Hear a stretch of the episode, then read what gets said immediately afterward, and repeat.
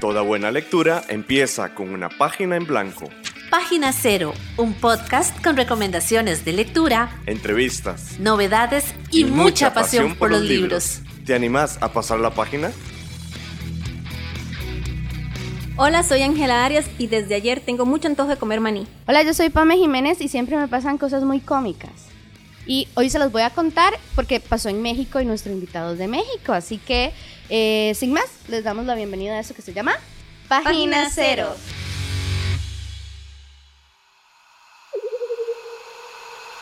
Conozcamos libros más allá de nuestras fronteras. Conozcamos historias que vienen del otro lado.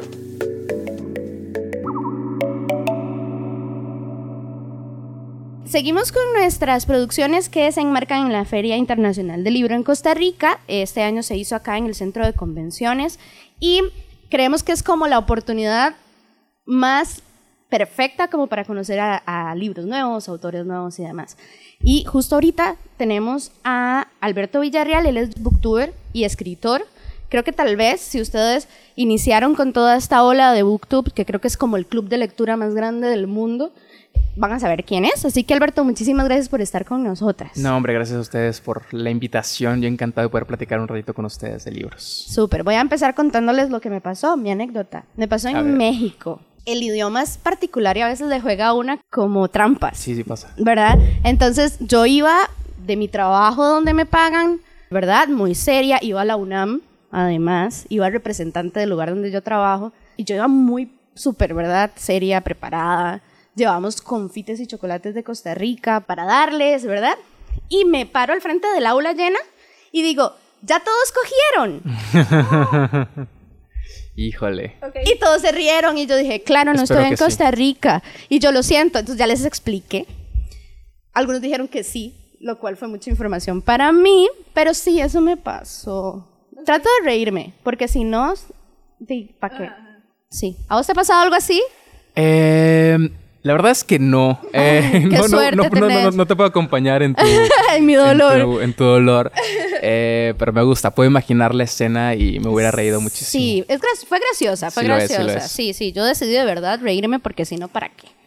Pero bueno, vamos a empezar a hablar sobre libros.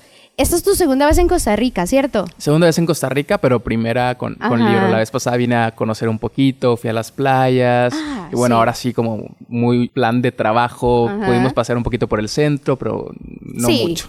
Sí, y además el centro no se compara con nuestras playas. Tendría que sí, las playas son bellísimas. Bueno, ojalá pueda regresar pronto y poder visitarlas de nuevo. Ojalá, ojalá.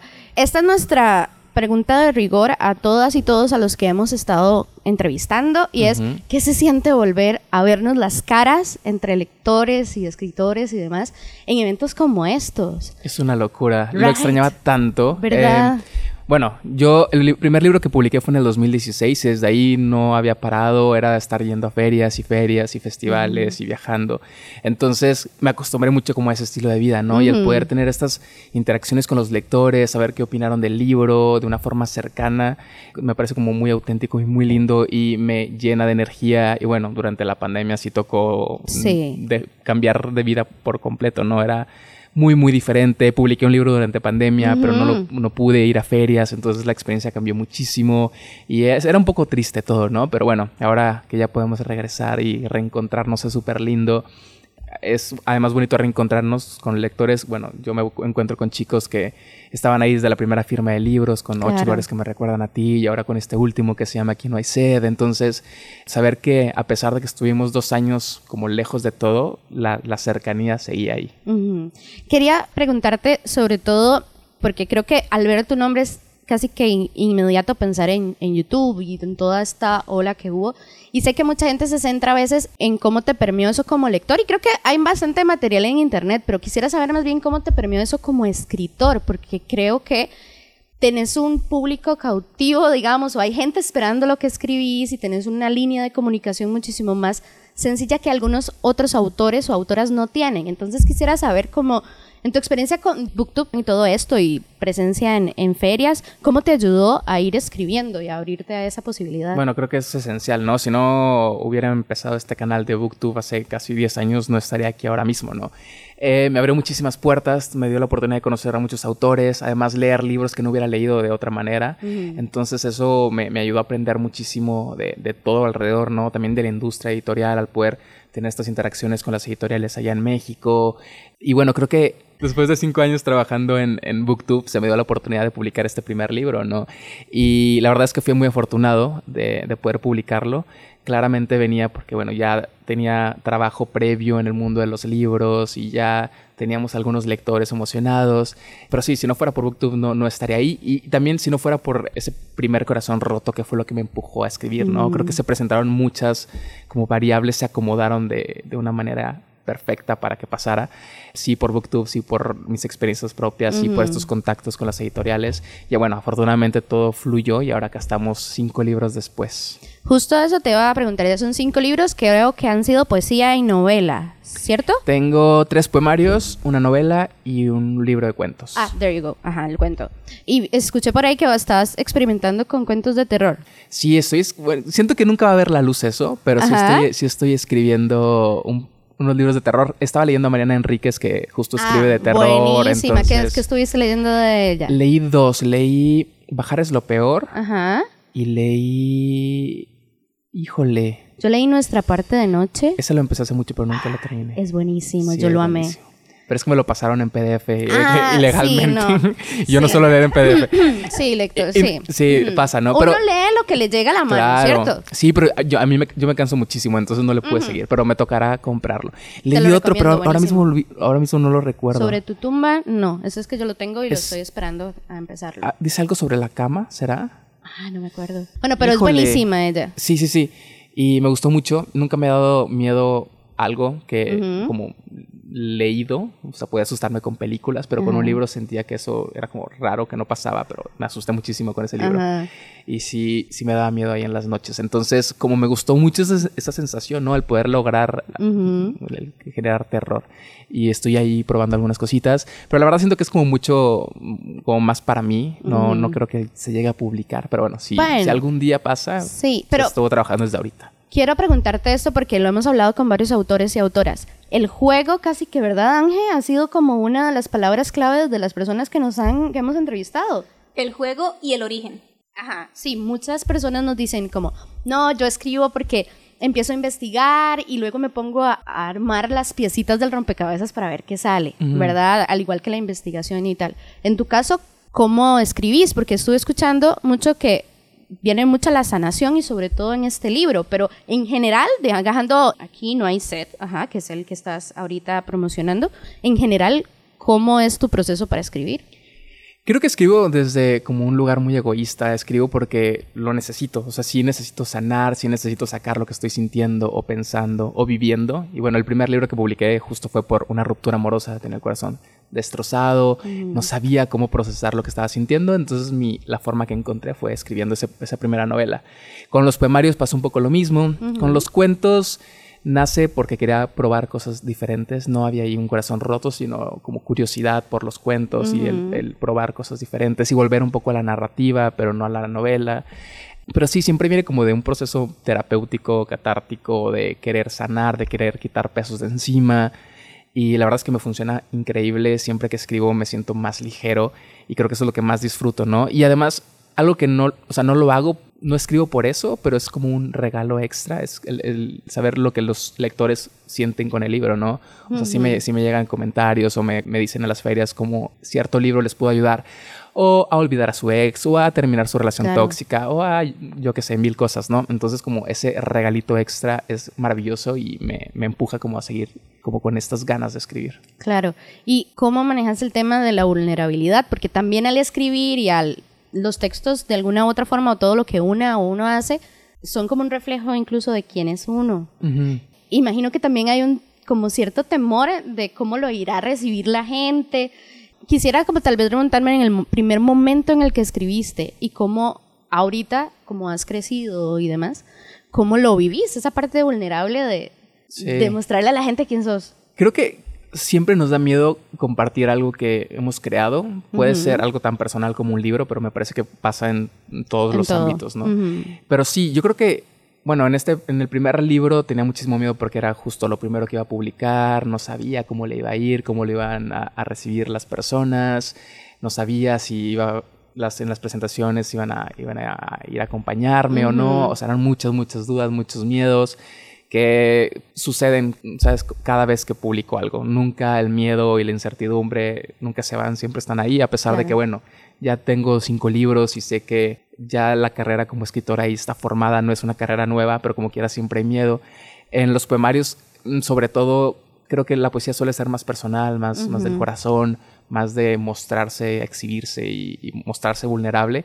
Entonces, siempre da miedo el, el saber que estás compartiendo una parte de ti que además no puedes recuperar, ¿no? Una vez que ya lo compartiste, no puedes borrar eso de la mente de las personas. Y menos ahora. Sí, sí, sí. eh, Bueno, con el internet imposible, sí. ¿no? Entonces a veces sí toca como sentarme y reflexionar sobre lo que estoy compartiendo y cómo lo voy a hacer. Con Aquí no hay sed es un... O sea, sí, muchas de las cosas que escribí en el libro las hablé primero en terapia para ver si estaba listo como de hablar de ciertos temas. Y había cosas que tenía que hablar con mis papás antes de publicar el libro, por ejemplo, porque eran cosas como que eran importantes que supieran antes de como que los demás lo, lo supieran, antes de hacerlo como público. Entonces, sí son procesos como desgastantes, pero al mismo tiempo creo que es como lo que lleva a la sanación, ¿no? Y al, y al poder sentirse libre, el cumplir con estos procesos, como ¿sabes? cuando tienes las conversaciones incómodas con las personas que quieres para Claro. poder seguir queriéndolas, ¿no? Es como es muy es como la relación con el libro es muy parecida a las relaciones que se tienen con la- las personas cercanas. Claro. Ok, has hecho poesía, cuento, novela. ¿Hay algún otro experimento que quisieras eh, entrarle, digamos, empezar? ¿O más bien estás pensando como, no, ahorita me siento más cómodo con poesía o ahora quiero empezar novela? Creo que en una entrevista que vi, no estoy segura, Puede ser, a ver. habías dicho que estabas trabajando una novela relacionada con el primer libro. Sí, eso es lo, que estoy, lo que estoy trabajando ahora. Es, es, es un libro muy diferente a ese primer, a ese ocho lugares que me recuerdan a ti, pero tiene, o sea, rescató a uno de los personajes de ese, de ese libro y la novela gira en torno a él. Pero va a ser un libro muy, muy, muy diferente y me emociona muchísimo. Me está gustando mucho lo que llevo hasta ahora. Espero que vea la luz el próximo año, como en octubre, más o menos, septiembre. Y también en los planes, que bueno, un poquito a la par, pero no es la prioridad, estoy escribiendo un libro de no ficción, lo cual es, va a ser muy diferente a todo lo que, a lo que he hecho y también me emociona muchísimo.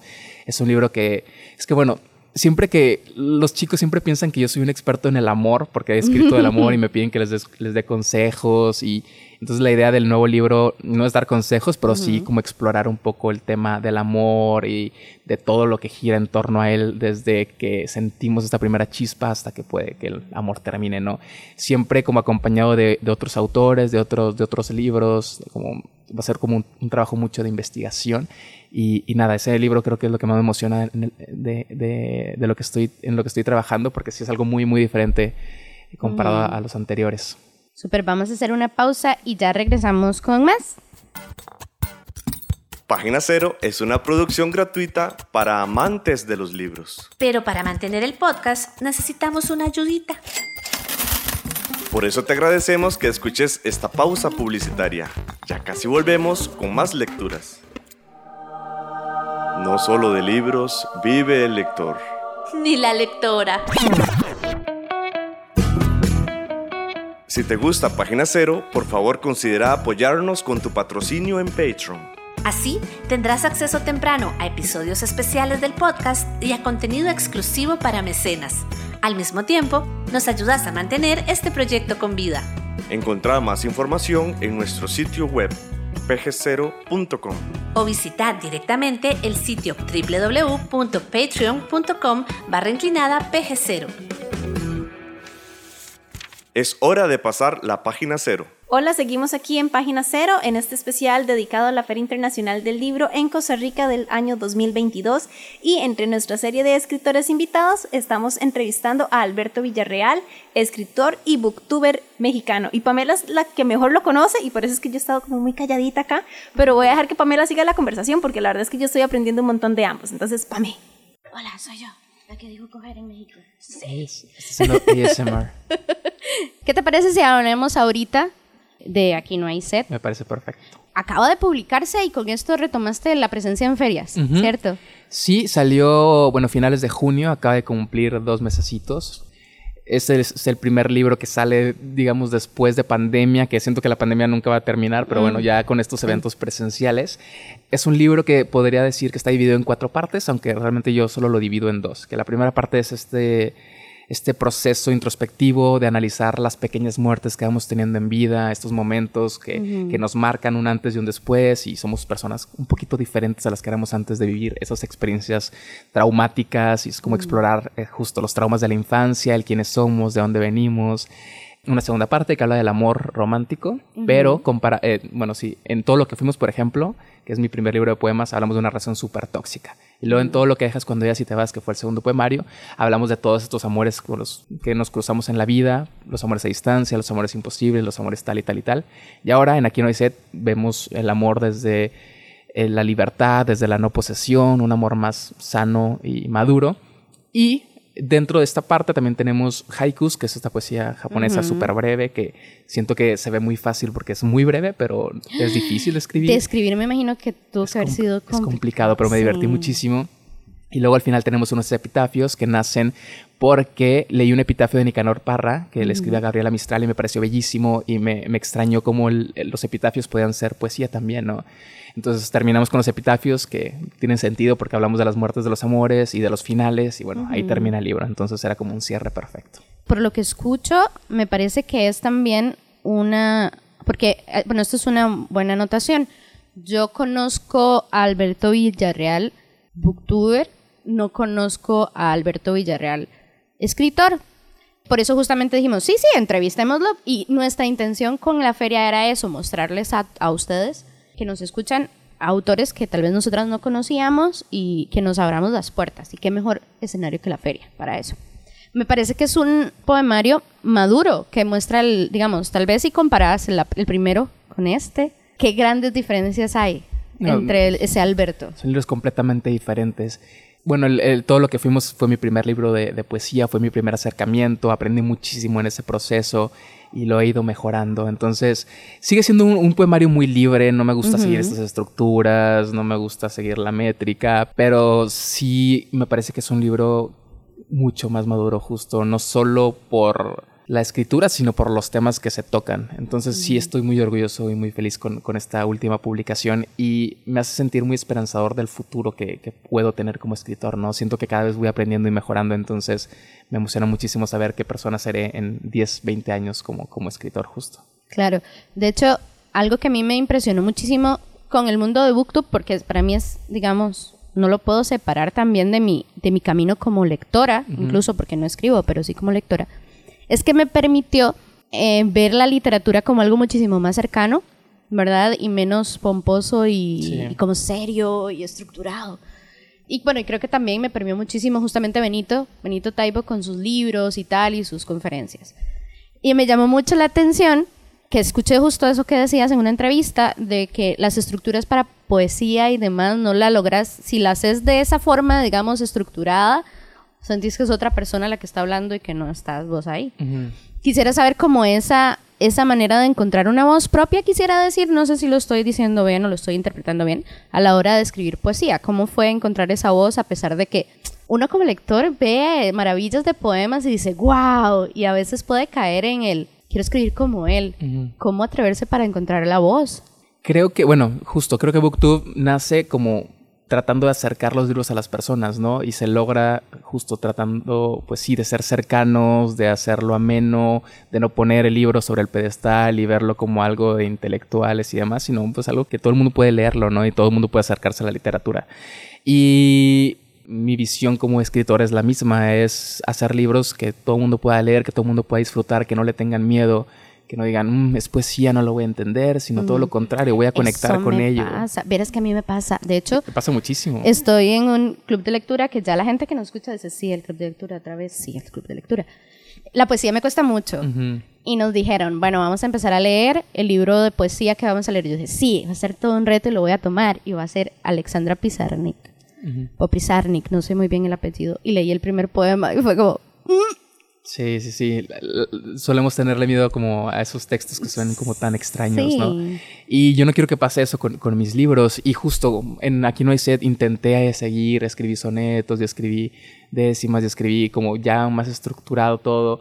Pero no me gustó. O sea, sentía que no era yo y estaba moviendo lo que quería decir para que cupiera en esta cajita. Entonces, Claro. para mí no tenía sentido. Entonces, tocó como matar al poema y volverlo a escribir. Y siento que justo como es un libro que habla mucho de las muertes, tenía sentido por completo, ¿no? Como deshacer el poema y, y crear algo nuevo a partir de, de los restos de...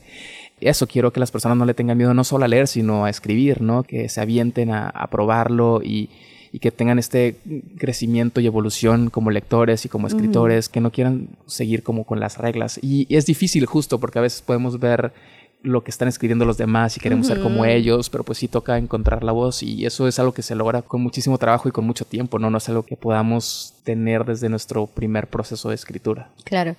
Algo que me llama mucho la atención es que obviamente Internet nos hizo cambiar la forma en que nosotros nos relacionamos y demás. Hablando de la primera publicación sobre poesía, que era sobre un desamor y que la gente te approach, como diciendo, amigo, ayúdame, por favor. Ahora estás tocando temas más difíciles, digamos, más, no quisiera decir maduros porque, o adultos, porque eso me parece peyorativo, digamos, pero sí, tal vez otro tipo de pérdidas conforme fuiste creciendo.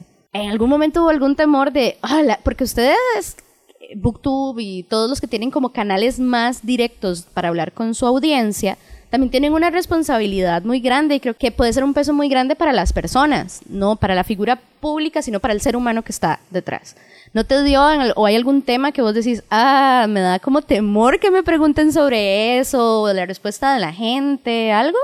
Creo que no. O sea, Ajá. siempre hay miedos, pero no, no van relacionados con los temas que puedo tocar Ajá. o las preguntas que puedo recibir o no sé, los miedos siempre es como cumplir expectativas más que, Claro. más que el- la opinión sobre ciertos temas. Entonces, no, la verdad es que me siento muy a gusto escribiendo de lo que escribo y podría escribir de muchas cosas diferentes.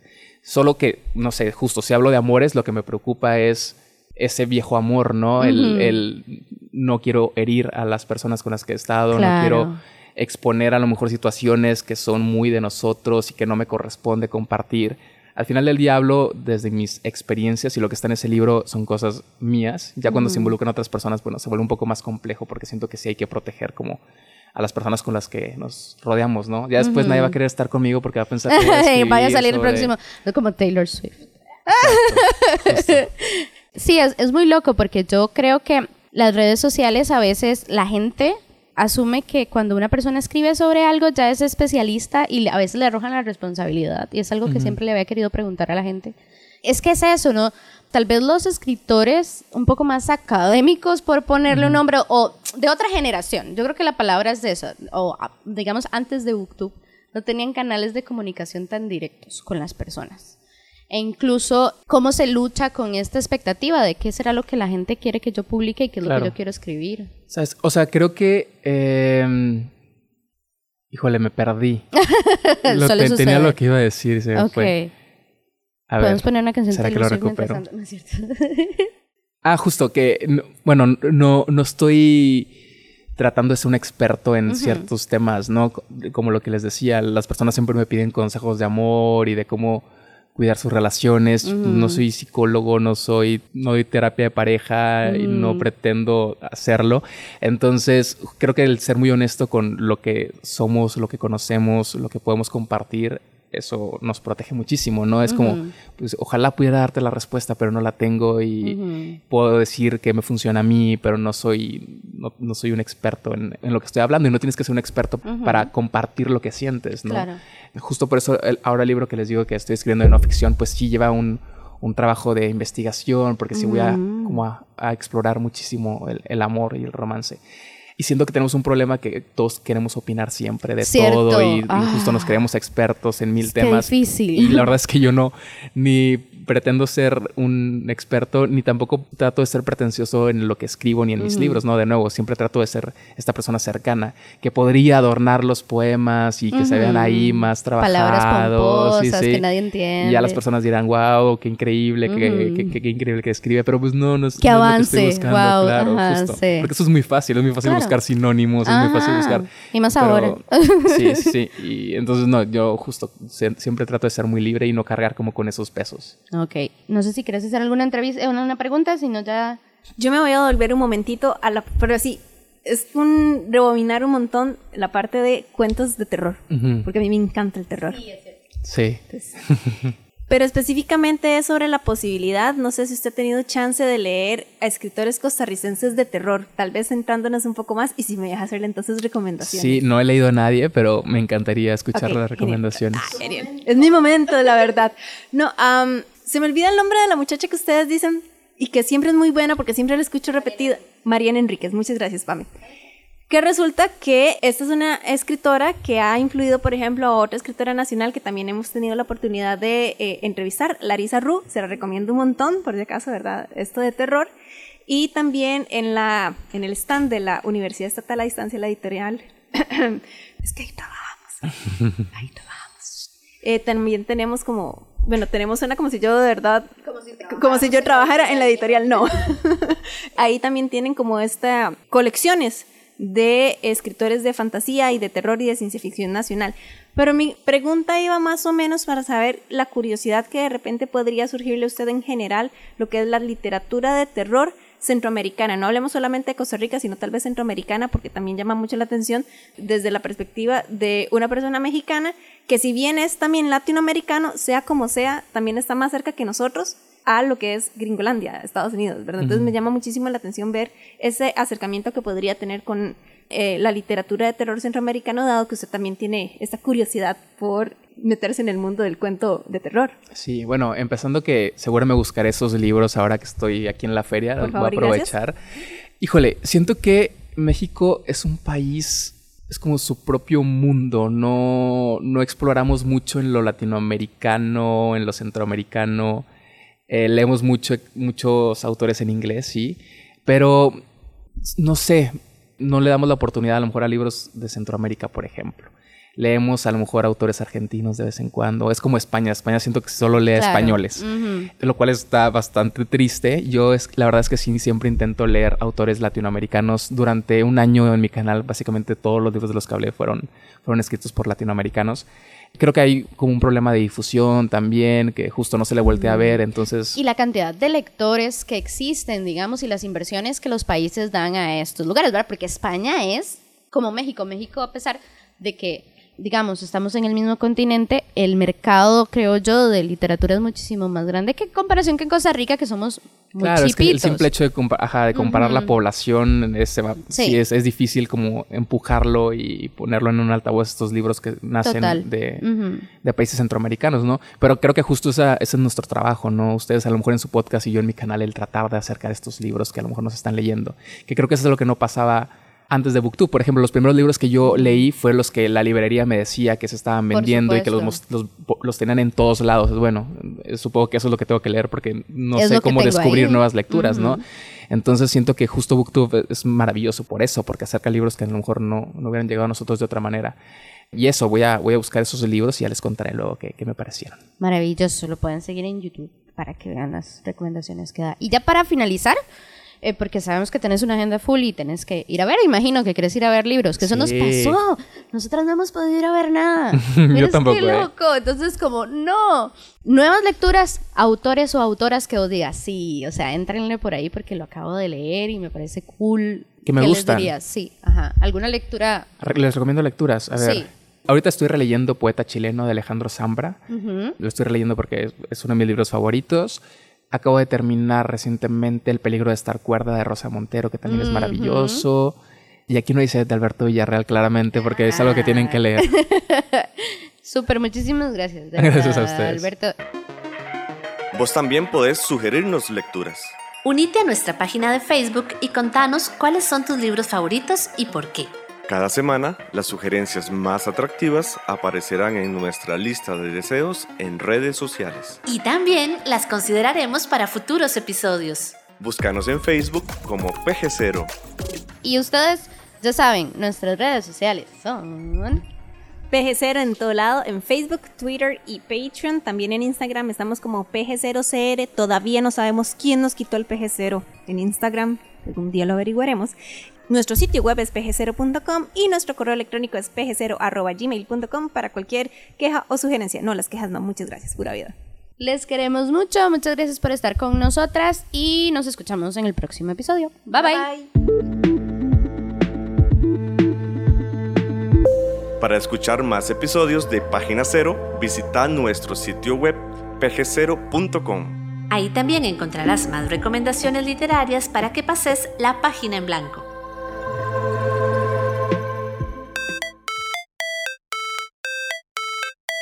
Esta producción participaron Sadie Salas y Manuel Zumbado. En locución.